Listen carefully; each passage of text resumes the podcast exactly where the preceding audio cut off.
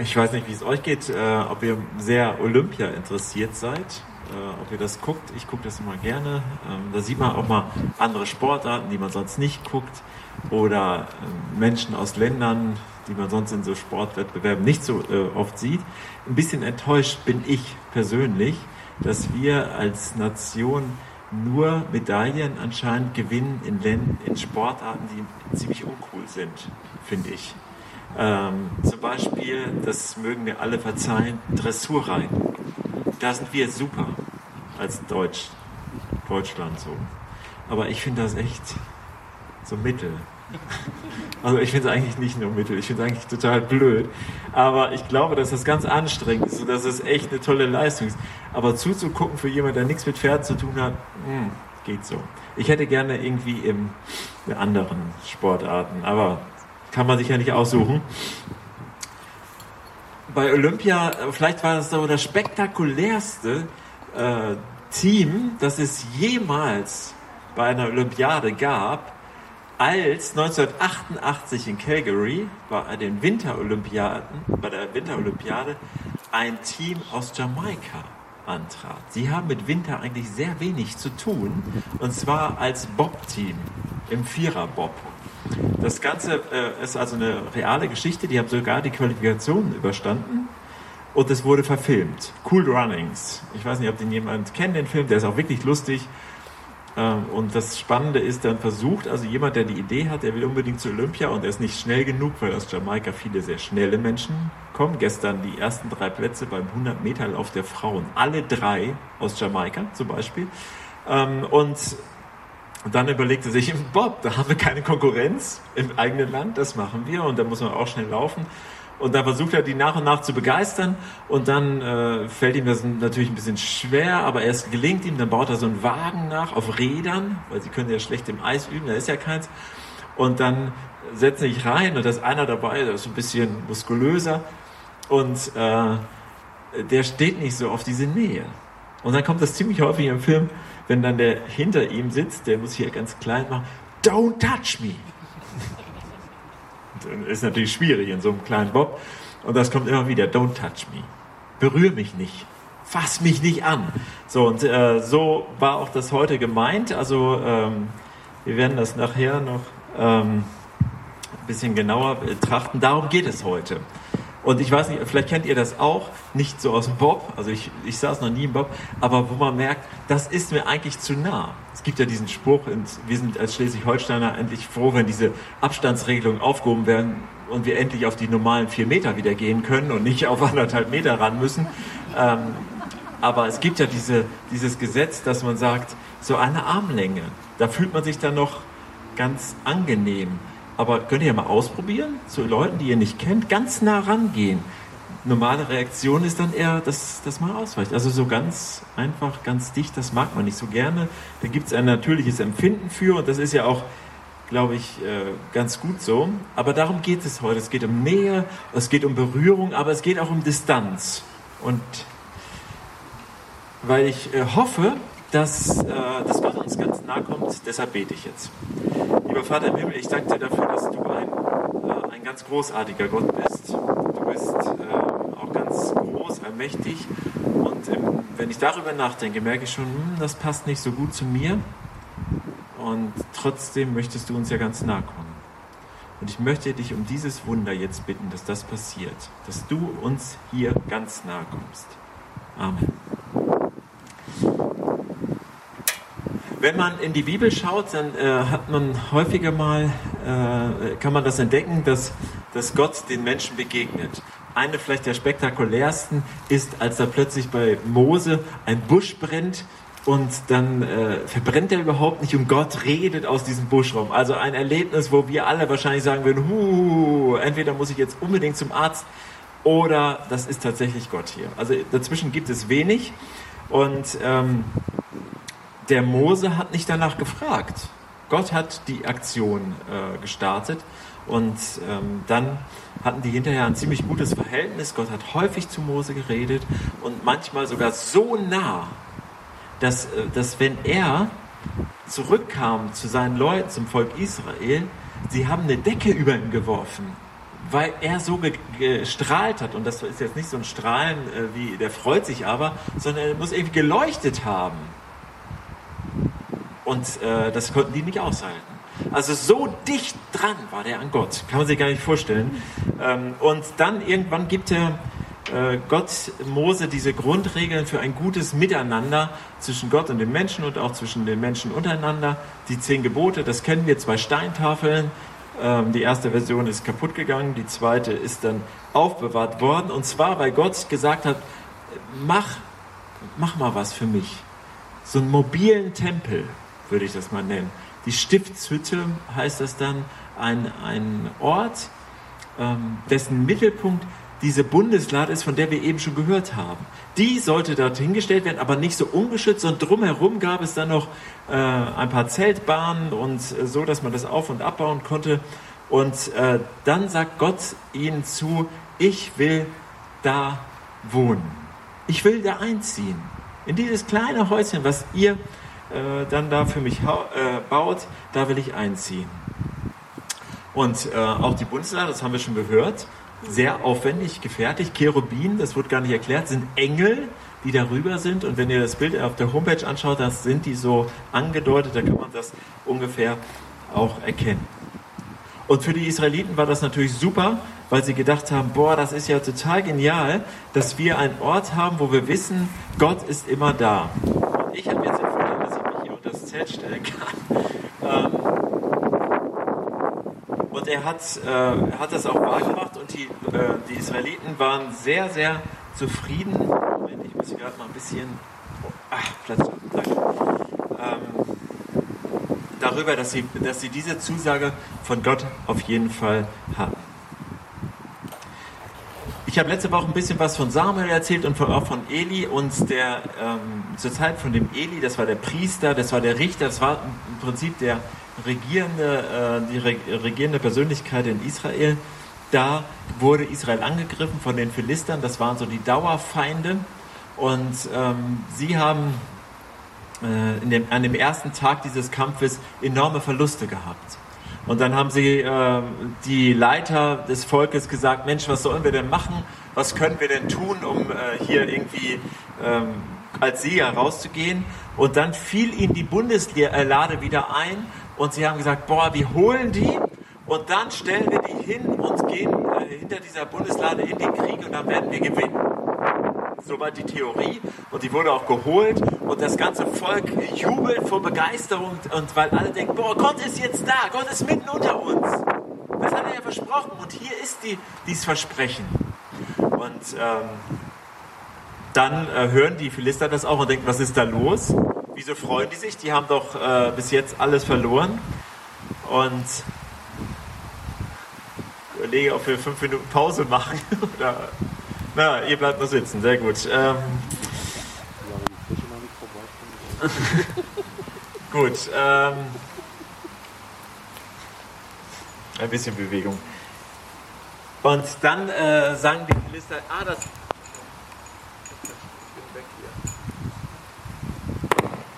Jetzt bin ich wieder da, gut. Ähm, dann sagen sie, ähm, dass der Gott Israels ist bei ihnen im Lager. Und dann sagen sie, äh, das ist doch dieser Gott, von dem hatten sie auch schon gehört, der sie durch äh, die Wüste oder durchs Meer gebracht hat, der sie aus Ägypten herausgeführt hat. Und tatsächlich ähm, hatten sie selbst auch ein bisschen Schiss. Und dann haben, haben ihre Leiter gesagt, so nicht, sondern ähm, jetzt erst recht. Lasst uns die Israeliten schlagen. Und dann passiert etwas, was, äh, was man sich bis dahin in Israel kaum vorstellen konnte.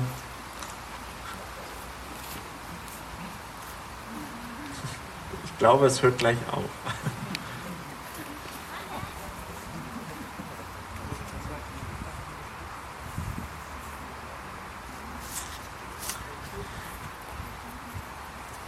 Die, der Kampf geht verloren und auch die Bundeslade geht verloren.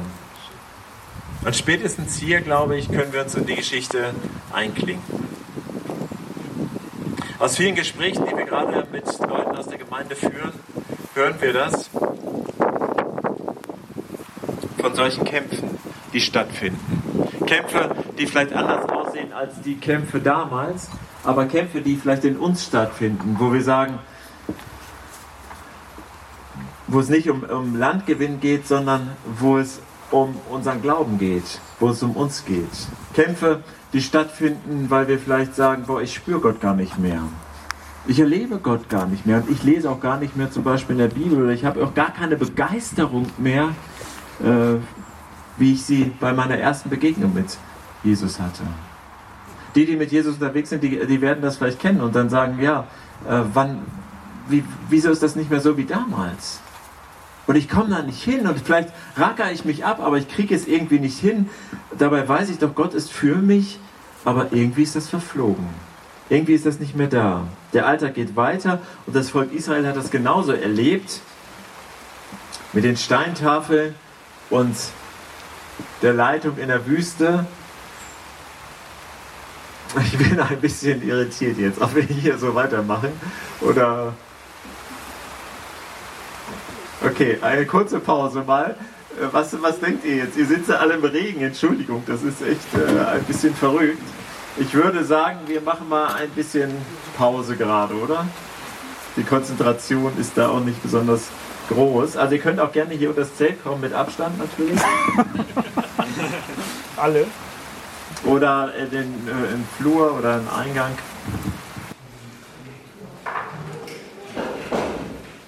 So, jetzt sind glaube ich auch fast alle Stühle drin und alle Menschen drin. Danke für die Mithilfe. Ja, es war die Premiere, dass, äh, dass wir rein mussten. Das hat man nicht. Wir hatten immer den umgekehrten Fall bis jetzt. Wenn wir reingegangen sind, weil wir dachten, es soll regnen, dann hat immer draußen die Sonne, die Sonne geschrieben. Also letzte Woche zum Beispiel. Dann dachten wir heute, ach, wir gehen raus und jetzt das. Naja. Also, ich bete nochmal. Ja, ich brauche jetzt gerade nochmal eine Fokussierung hier. Lieber Vater im Himmel, ich danke dir dafür, dass. Ähm, dass du die Sachen so überblickst. Und auch wenn ich das jetzt äh, natürlich nicht so toll finde, was hier gerade passiert, äh, ist bestimmt wichtig, dass irgendwie Regen fällt. Irgendeinen Grund wird es dafür geben.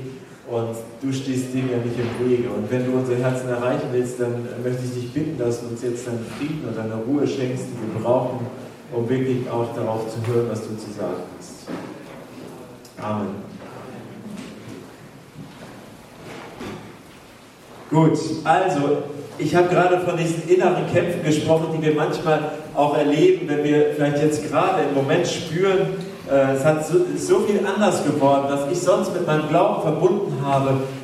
Gemeinde, vielleicht eine Kleingruppe, vielleicht auch feste Angewohnheiten, weil bevor ich zur Arbeit gegangen bin, habe ich dann noch gebetet oder sowas. Und plötzlich ist alles durcheinander gekommen, weil mein Alltag durcheinander gekommen ist.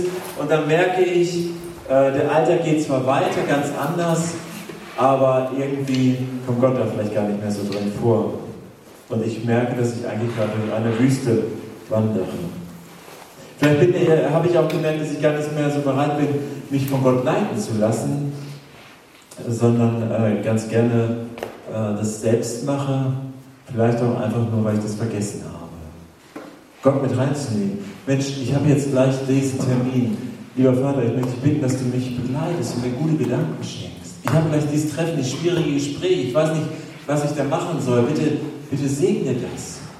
Dieses ganz alltägliche, ganz normale, das kann schon zu einem Kampf werden, vielleicht ein Kampf, der schon verloren scheint.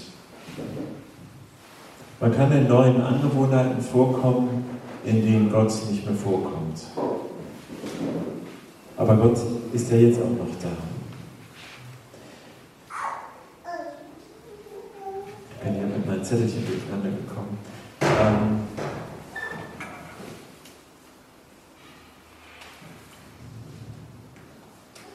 das, was das Volk Israel jetzt in, in, dieser Situation gemacht hat, als sie drohen zu verlieren, das kennen wir, glaube ich, alle ganz gut, oder?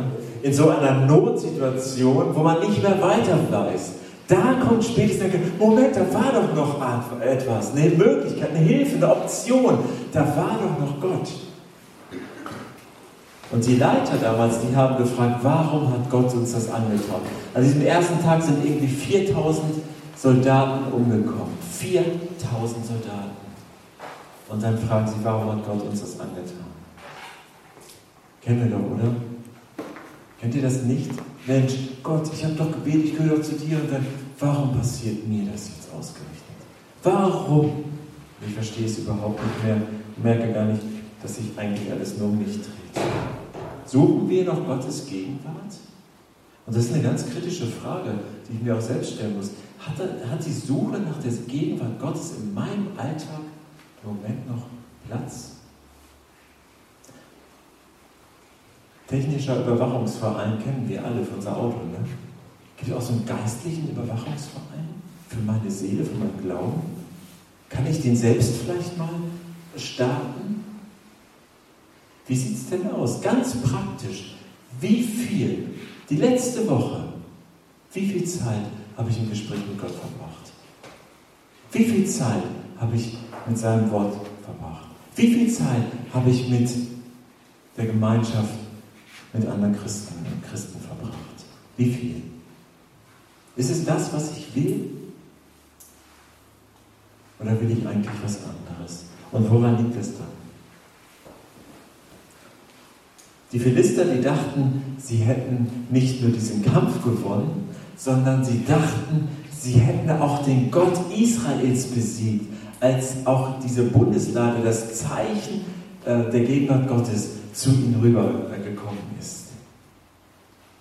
Sie nehmen diese Bundeslade, das war damals durchaus üblich, auch bei den Israeliten, dass man die Beute mitnahm in den Tempel zu ihrem Gott. Und da zeigte, du hast gewonnen. Du hast für uns gewonnen. Und dann nehmen sie also diese Bundeslade und bringen sie zu ihrem Gott Dagon. Dag, das steht für so eine Fischart. Und so sah der auch aus. Der hat also so eine menschliche Gestalt mit Kopf und Armen, aber auch nur so eine Fischflosse hin, so einen Fischschwanz hin. Und dann gab es eine Statue, die sie aufgestellt hatten in ihrem Tempel. Und dort haben sie die Lade reingestellt, sozusagen, guck an, was du geschafft hast. Und dann in der ersten Nacht kippt die Statue um. Sie gehen morgens da rein, ich stelle mir das vor und denke, oh, was ist hier passiert? Da steht die Kiste, da liegt unser, unser Gott auf seinem Angesicht, also so richtig, ja, könnte noch anders ausdrücken. Also, und, äh, dann äh, stellen sie wieder hin, denken vielleicht, hm, blöd, das, der ist anscheinend irgendwie umgefallen. Und in der nächsten Nacht genau dasselbe wieder. Am nächsten Morgen liegt er da und diesmal ist der Kopf abgegangen und die Arme auch. Und dann bekommt es mit der Angst zu tun. Und es breitet sich ein Schrecken, ganz an, unangenehme Sachen in der ganzen Stadt aus. Und alle wissen, das liegt an dieser Bundeslade, die muss weg. Und so bringen sie die in eine andere Stadt der Philister. Die wollen die aber auch nicht haben, weil da passieren ähnliche Dinge. Also bringen sie die in die dritte Stadt. Die wollen die aber auch nicht haben. Und dann irgendwann kommen die Philisterfürsten zusammen und sagen, wir müssen die loswerden. Wir müssen die unbedingt, die muss weg. Die, die macht hier alles durcheinander. Die Gegenwart Gottes bringt hier alles durcheinander. Und dann sagen sie, wir bringen sie zurück nach Israel. Und dann legen sie noch ein paar Goldschätze dazu, nehmen einen ganz frischen äh, Wagen, die bauen die extra, so, so ein, nicht eine Kutsche, aber dann nehmen sie keine Dressurpferde, sondern irgendwelche Rinder, die noch niemals ein Joch getragen haben, spannen die ein und dann lassen die dieses Gespann ohne äh, Fahrer, ohne Führer los. Und dann läuft es zurück nach Israel. Und irgendwann landet das in einem, bei einem Mann, der heißt Abinadab. Schade, dass die ganzen Babys, die dort in der Gemeinde wohnen, wollen schon alle Namen haben. Abinadab äh, hat auch eine ganz schöne Bedeutung. Ich glaube, gütiger Vater und Einsatzbereitschaft, also ähnlich, äh, wenn ich mich ähm, richtig erinnere.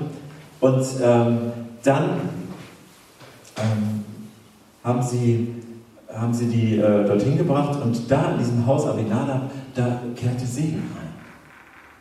Die ist willkommen da an diesem und genau das Gegenteil von dem, was die bei den, in den anderen Städten ausgelöst hat, passiert da. Den Leuten geht es gut und sie spüren die Gegenwart Gottes und freuen sich darüber. Und 20 Jahre lang wird dieses Haus gesegnet. Im Mittelpunkt des Ganzen steht die Bundeslade, gebaut nach Gottes Anweisung, zwei Engel auf der Truhe, zwei Steintafeln in der Truhe und Gottes Gegenwart, die er daran gebunden hat. Warum macht Gott eigentlich so Umwege? Warum kommt er nicht einfach so direkt dahin? Warum diese Bundeslade? Warum eigentlich? Es sind, glaube ich, eigentlich zwei Dinge, die nicht zusammenpassen. Die Menschen auf der einen Seite mit all ihren Schwierigkeiten und Gottes Heiligkeit und Reinheit und Größe auf der anderen Seite. Und äh, wenn zwei Dinge sich nicht miteinander verbinden lassen, dann ist das äh, gut, wenn man irgendwie eine dritte Substanz findet, die sie miteinander äh, verbinden. Wie krass das sich eigentlich ausschließt, kennt man aus der Bibel, wenn man da, die liest, äh, die Unterschiede zwischen Licht und Finsternis zum Beispiel. Das sind zwei, Extreme, die sich ausschließen. Und man könnte aber auch zum Beispiel Öl, das oben ist Öl, ist noch ein bisschen schaumig, und unten ist Traubensaft, Wasserschorle. Die passen nicht zusammen. Die kann ich mischen den ganzen Tag, wenn ich will, und dann habe ich ein schönes Öl, kann, ich, kann auch jemand trinken, wenn er will, Öl, ähm, Traubensaftgemisch. Das habe ich vorhin genauso gemacht. Aber wisst ihr, was dann passiert? Nach einer Zeit, es trennt sich wieder. Das schließt sich aus. Die kann man nicht miteinander verbinden, jedenfalls nicht in eine Verbindung bringen, ähm, die über einen Mix hinausgeht. Dafür braucht man einen Emulgator. Ein Emulgator, der schafft es, dass zwei Dinge, die sich eigentlich einander ausschließen, ähm, in eine, in eine Emulsion kommen, in einen, einen Zustand, wo beides noch selbstständig ist, aber trotzdem ein feines Gemisch bildet. Ich finde, das ist ein tolles Bild für das, was Gott will. Ich finde, es ist ein, zum Beispiel ist die Bundeslade ein Emulgator. Ein Emulgator dafür, dass Gott mit den Menschen eine enge Verbindung eingehen möchte. Die Menschen hatten den Wunsch nach der Gegenwart Gottes. Die haben sich ein Bild gemacht, nicht nur die anderen Philister mit ihrem komischen Fischgott, sondern die Israeliten ja auch. Als, vielleicht kennt ihr diese Geschichte, Gott ist oben auf dem, äh, Quatsch, Moses oben auf dem Berg bei Gott. Und was machen die unten? Die wollen was sehen. Die machen sich ein Kalb aus Gold. Einen Gott, weil sie irgendwas sehen wollen. Gott hat ähm, eine sichtbare, äh, eine Stätte von einer sichtbaren Gegenwart geschenkt mit dieser Kiste, mit dieser äh, Bundeslade. Natürlich ist das ein Kompromiss, weil Gott passt ja nicht in eine Kiste. Gott passt auch nicht mal in ein Buch. Das, Gott ist darüber hinaus. Das ist eine krasse Spannung. So krass, ähm, dass, man, dass man schon äh, sagen muss, dass es eigentlich nicht möglich ist. Es gab auch für den, äh, wenn man so eine Kiste äh, sich vorstellt, so eine große, die war also 1,25 Meter, äh, glaube ich, das ist vorgelesen, 1,25 Meter, 1,5 Meter äh, lang, also eine Kiste können wir uns vorstellen, schwer, mit Gold bezogen. Die, da gab es auch Regeln, die durfte man nicht einfach anfassen. Da gab es Halterungen, da konnte man Stangen durchziehen und nur die Priester durften diese Stangen berühren, mit denen dann die äh, Lade getragen werden wurde. Ein mystischer Gegenstand, obwohl das passt auch nicht. Es, es, es, bei den äh, Philistern ging es ja auch irgendwie anders, aber das war ja auch nicht so gut ausgegangen. Und ähm, 20 Jahre lang lag diese Bundeslade, die so ganz besonders war, besonders behandelt werden musste, weil es ja die Gegenwart Gottes ausdrückte, die Heiligkeit Gottes dort auch war. 20 Jahre lang war sie beim Abinadab und dann hatte David, wo der König hatte die Idee, die hole ich nach Jerusalem, das Zentrum des, äh, des Staates, so wie wir das mit der, mit der Bundesregierung und dem Parlament nach Berlin, da gehört es hin gemacht haben, hat er überlegt, ja, will ich die haben. Und dann wurden die beiden Söhne von Aminadab beauftragt, die dahin zu bringen. Die haben auch schöne Namen, wieder ein paar Namensideen. Die heißen nämlich Ayo und äh, USA, USA. So heißen die. Und sie werden beauftragt, die hinzu. Da kommen noch 30.000 Soldaten mit, also ein riesen Volksfest. Und dann werden sie da transportiert, wie diese äh, Lade transportiert. Und irgendwann droht sie abzurutschen. Und USA, USA, der geht hin und rettet die Bundeslade vor dem Absturz. Da gab es aber ein Problem. Gott hatte ja klare Regeln aufgesetzt. Die darfst du nicht berühren. Also gibt der Tod um. Konsequent, das waren die Regeln. Beim Fußball, ich kann den anderen nicht schlagen, dann fliege ich vom Platz. Aber die Absicht war ja eigentlich gut, oder? Schwierige Geschichte, finde ich. Aber vielleicht gibt es dafür, dafür auch eine Lösung. Wenn wir zum Beispiel ähm, von Gott etwas wollen, dann wollen wir auch, dass er konsequent ist. Wir wollen ja gerne, dass er konsequent ist, wenn da steht, Gott ist immer für mich da. Ja, darauf verlasse ich mich auch. Und ich möchte auch, dass er konsequent ist. Oder Gott, äh, wenn du zu ihm kommst, dann wird er dir vergeben und dann ist er treu und gerecht. Jawohl, das steht ja da. Darauf will ich mich auch verlassen. Wäre ja blöd, wenn ich dann zu Jesus komme und sage, oh, ich bitte dich um Vergebung und so. Ja, nee, das, das habe ich damals. Nee, das nicht, gilt nicht mehr. Jesus! Ja, irgendwie, äh, das habe ich mir anders überlegt. Dann hätten wir unsere Probleme, wenn Gott da nicht konsequent wäre, oder? Aber hier, da wird er nicht ganz so konsequent. Wörtlich steht da, er griff gedankenlos. Man könnte das auch mit respektlos übersetzen oder lässig an die Bundeslade. Er begegnete Gott so, als er da anfasste. Das war nicht so eine Rettung in allerletzter Not, wo er so unter Einsatz seines Lebens äh, das gemacht hat, sondern so war es wahrscheinlich nicht, sondern heute würde man sagen, er ist Gott ohne Respekt, lässig begegnet.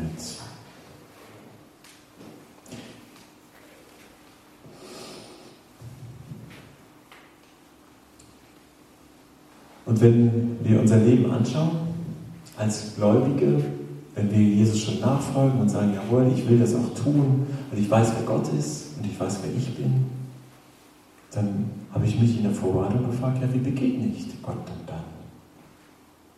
So zwischen, ich kann Gott überall mit Gott reden, überall. Da meint es auch so zwischendurch, na, Jesus und oder habe ich diesen Respekt noch davor, wer er ist? Nehme ich mir die Zeit für den, der der König, der der Schöpfer, der der Herrscher ist? Was heißt es eigentlich, Gott nachzufolgen für mich? Coole Option, kann ich schaden? Oder will ich Gott folgen? Irgendwann später fragt Samuel das Volk Israel, wollt ihr wirklich umkehren? Wollt ihr wirklich, wollt ihr wirklich Gott folgen? Und dann sagt er die Bedingung, dann müsst ihr eure Götter entfernen und Gott dienen. Dann müsst ihr eure Götter entfernen. Will ich das? Will ich die Gegenwart Gottes in meinem Leben haben? Ist mir klar, dass das dann nicht immer nur leicht ist. Ich glaube, es gibt noch mehr Innovatoren. Ich glaube, es gibt noch mehr Bundesladen. Und das ist eine gute Nachricht. Ich glaube, du bist eine Bundeslade. Ich auch. Ich glaube, ich bin eine Bundeslade.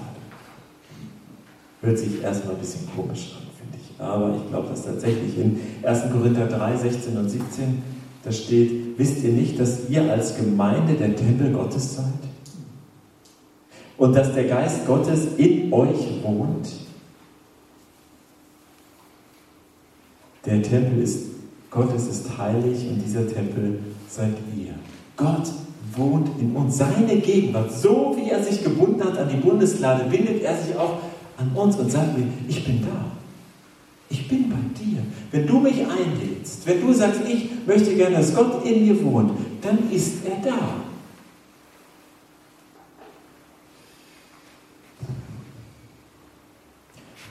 Und wie geht es euch so im Alltag damit? Es ist alles im Moment nicht so leicht.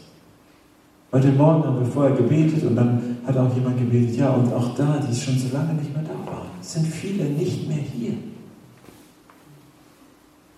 Woran liegt denn das? Daran gewöhnt, nicht mehr, Sonntagmorgens mache ich was anderes? Woran liegt denn das? Ich weiß, ich sage das jetzt hier den Falschen, ihr seid ja da. Ähm, Gott hat noch mehr Emulgatoren geschaffen wo zwei oder drei in meinem Namen zusammenkommen, da bin ich da. Da bin ich dann da. So wie da bei der, bei der Bundeslade. Dann bin ich da. Wir sind als Gemeinde der Tempel Gottes hier. Das heißt, wenn wir hier reinkommen, dann ist Gott da. Ich habe in Gesprächen in den letzten Wochen und Monaten immer wieder gehört, ah, irgendwie ist das alles so weit weg mit Glaube und sowas. Aber es gab auch keinen Schritt in die Gemeinschaft mit Gott. Wie soll das passieren? Ich, ich, kennt, ihr, kennt diesen Witz, oder? Gott, warum schenkst du mir nicht ein Lotto gewinn? Ich würde dir 90% abgeben und so. Und dann äh, spricht Gott von oben herab, ja, ich würde es ja machen, du musst doch mal Lotto spielen, sonst geht das nicht. Ich kann mich nicht nur beklagen, dass Gott nicht da ist und ich ihn nicht erlebe, wenn ich mich nicht aufmache zu ihm. Gott will gesucht werden und er will eingeladen werden.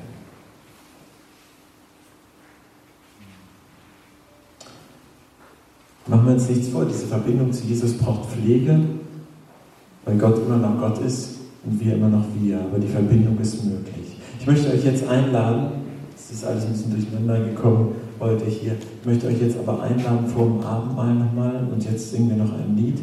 Ähm, ganz bewusst zu überlegen für euch, möchte ich diese Verbindung eingehen? Der Emulgator, ich weiß, das wird Jesus nicht gerecht, aber die wichtigste Figur ist natürlich Jesus. Möchte ich vielleicht neu mit Jesus starten?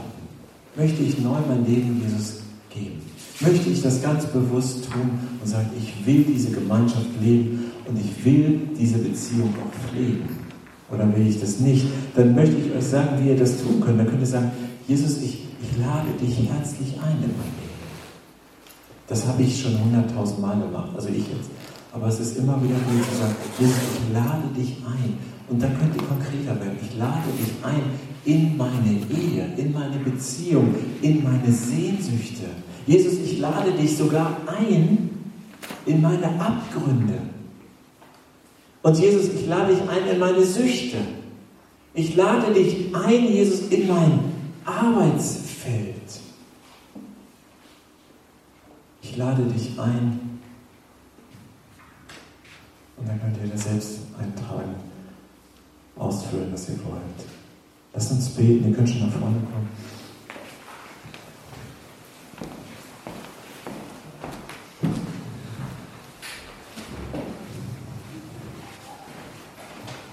Lieber Vater, ich danke dir dafür, dass du ein großartiger Gott bist und dass wir zu dir gehören dürfen. Und ich möchte dich bitten, dass, dass du jetzt in diesem Moment die Herzen öffnest. Ich möchte dich bitten, dass du jetzt in diesem Moment meinem Herz ganz nah kommst, unserem Herzen ganz nah kommst und uns eine Unruhe schenkst, von der wir wissen, dass du es bist. Eine heilige Unruhe.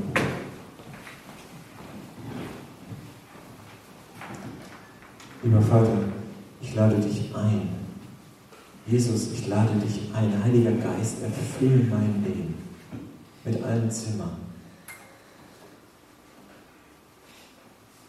Und manchmal habe ich nicht mal mehr die Sehnsucht danach, Gemeinschaft mit dir zu haben. Und dann sehne ich mich danach, die Sehnsucht zu haben. Bitte schenk du auch das. Erfülle unsere Gemeinde mit einem neuen Geist und einem neuen Leben. Ich will zu dir hören. Amen.